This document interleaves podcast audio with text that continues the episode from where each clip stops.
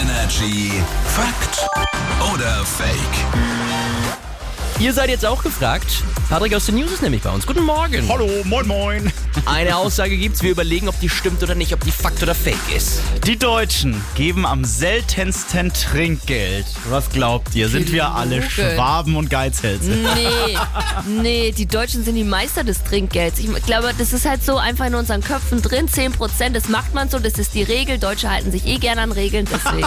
Und ich schließe da von mir auf, auf andere. Ich hab's euch schon mal gesagt, ich bin ein immer Trinkgeldgeber. Ja. Schlechter Service, schlechtes Essen. Bei mir gibt's trotzdem Ja. 10%. Ja, also, Oh, er ist Ja. der ich bin der Beweis. typisch Deutsche. Ja. Ich aber mit ist bei mir auch so. Die Deutschen geben am seltensten Trinkgeld. Fake. Na, Völliger Quatsch, ganz im Gegenteil. Ja, also du hast vollkommen recht, wir sind sogar Trinkgeld-Weltmeister.